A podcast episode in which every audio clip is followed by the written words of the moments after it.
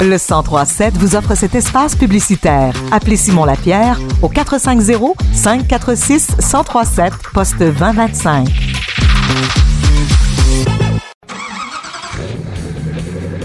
C'est l'heure de votre chronique automobile avec Marc et William Bouchard.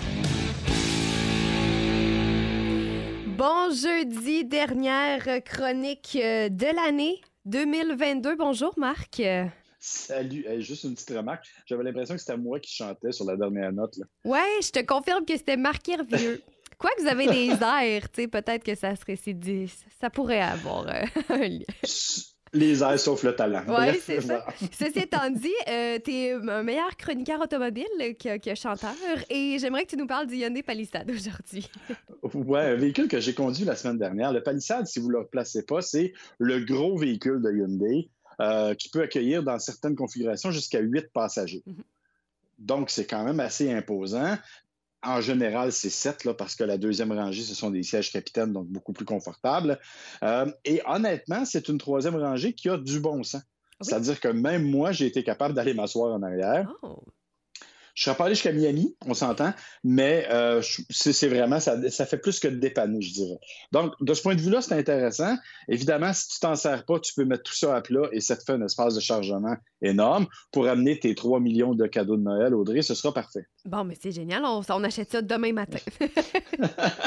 euh, Écoute, ça a été un peu remanié cette année, donc une nouvelle partie avant.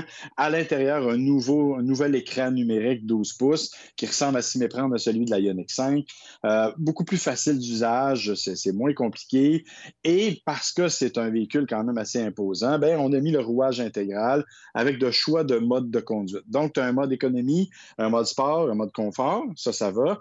Et après ça, tu peux jouer avec les types de terrain. Donc, quand c'est dans la neige, par exemple, ceux qui vont l'avoir ce week-end vont l'apprécier. Euh, tu peux jouer avec ça pour le mettre dans la neige plus profonde, dans la boue, sur des surfaces glissantes. Donc, tu peux vraiment adapter le système qu'on appelle le H-Track chez Hyundai, qui est super efficace et qui va très bien, qui rend la voiture très sécuritaire. Parmi les autres éléments qui sont très sécuritaires chez Hyundai, on mise beaucoup, beaucoup sur les aides à la conduite. Donc, euh, ben, ce que je trouve le fun, par exemple, c'est que quand tu clignotes à gauche, ben, dans le tableau de bord, on affiche une petite caméra, ce qui s'en vient à ta gauche. OK. Donc, tu as un détecteur d'angle mort avec caméra. Ça, c'est intelligent. Même chose sur l'autre côté. Euh, si tu as des passagers assis à l'arrière, tu sais, tu as des fois des, enfants turbulents, aussitôt que l'auto est à peine arrêtée, ils sont prêts à ouvrir la porte. Mais là, avec le détecteur d'angle mort, il y a un système qui empêche la porte d'ouvrir s'il y a une voiture qui s'en vient.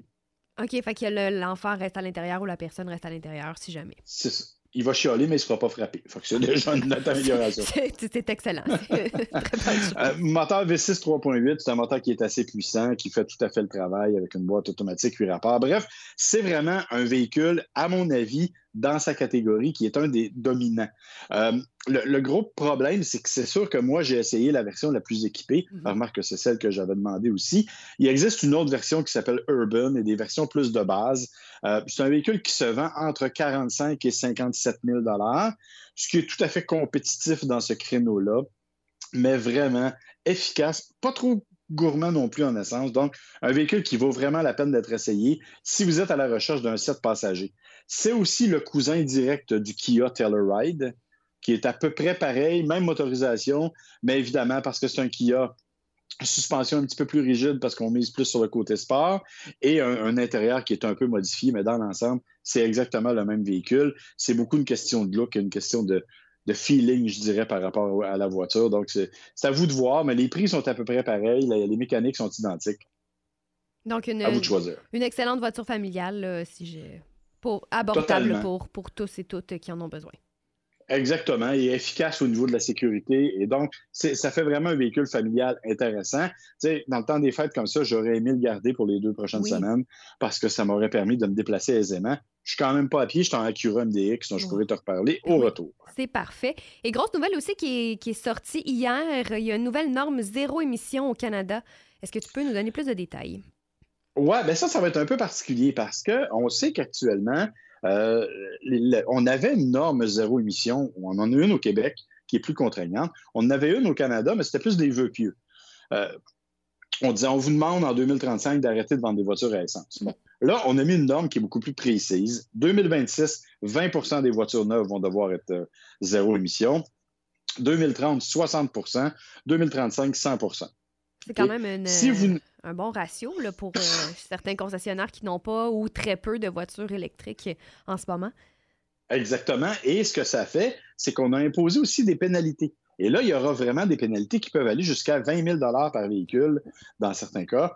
Euh, donc là, ça, devient extrêmement contraignant. Là, la réaction du milieu, c'est sûr qu'elle est différente parce que les fabricants disent, écoutez, on fait tout ce qu'on peut, mais je n'ouvre pas qu'on cache les voitures dans des entrepôts. On n'est pas capable d'en produire plus. On manque de microprocesseurs, on manque de toutes sortes d'affaires. Donc, on ne sera pas capable de fournir cette demande-là aussi rapidement que ça. Donc, c'est ce qui va probablement poser problème. Mais en tout cas, on est un des pays maintenant où, d'un océan à l'autre, je dirais, la norme zéro émission va s'appliquer. Ce que ça peut faire, c'est que temporairement, ça va forcer les constructeurs à amener plus de véhicules chez nous plutôt que de les laisser dans des secteurs où il n'y a pas de normes comme ça. Parce que chez nous, ils vont être obligés de payer des amendes, alors qu'ailleurs, ils n'en payent pas. Donc, ça pourrait aider à faire diminuer les listes d'attente de voitures électriques, ce qui est une bonne nouvelle mais on va voir si dans la réalité, ça va se traduire comme ça parce que 2026, je le rappelle, c'est le même matin dans le monde automobile. Trois ans, là, c'est. Euh, c'est rien. Donc, j'ai hâte de voir ce que ça va donner. Oui, parce qu'on parle déjà des modèles 2024, même si on n'est pas en 2023. Donc, 2026, euh, c'est, la liste peut être longue si les changements ne sont pas faits maintenant. Là. Exactement. Écoute, il y a beaucoup de compagnies qui ont déjà annoncé que 2030 serait complètement électrifié, mais 2030, c'est quatre ans après 2026. Donc, on va voir ce que ça va donner dans la réalité. Mais disons que l'intention est bonne. Si ça fonctionne, les consommateurs risquent de gagner, mais le problème, c'est que ça risque de faire augmenter les prix des voitures aussi. Et ça, ben, c'est peut-être un peu moins à notre avantage.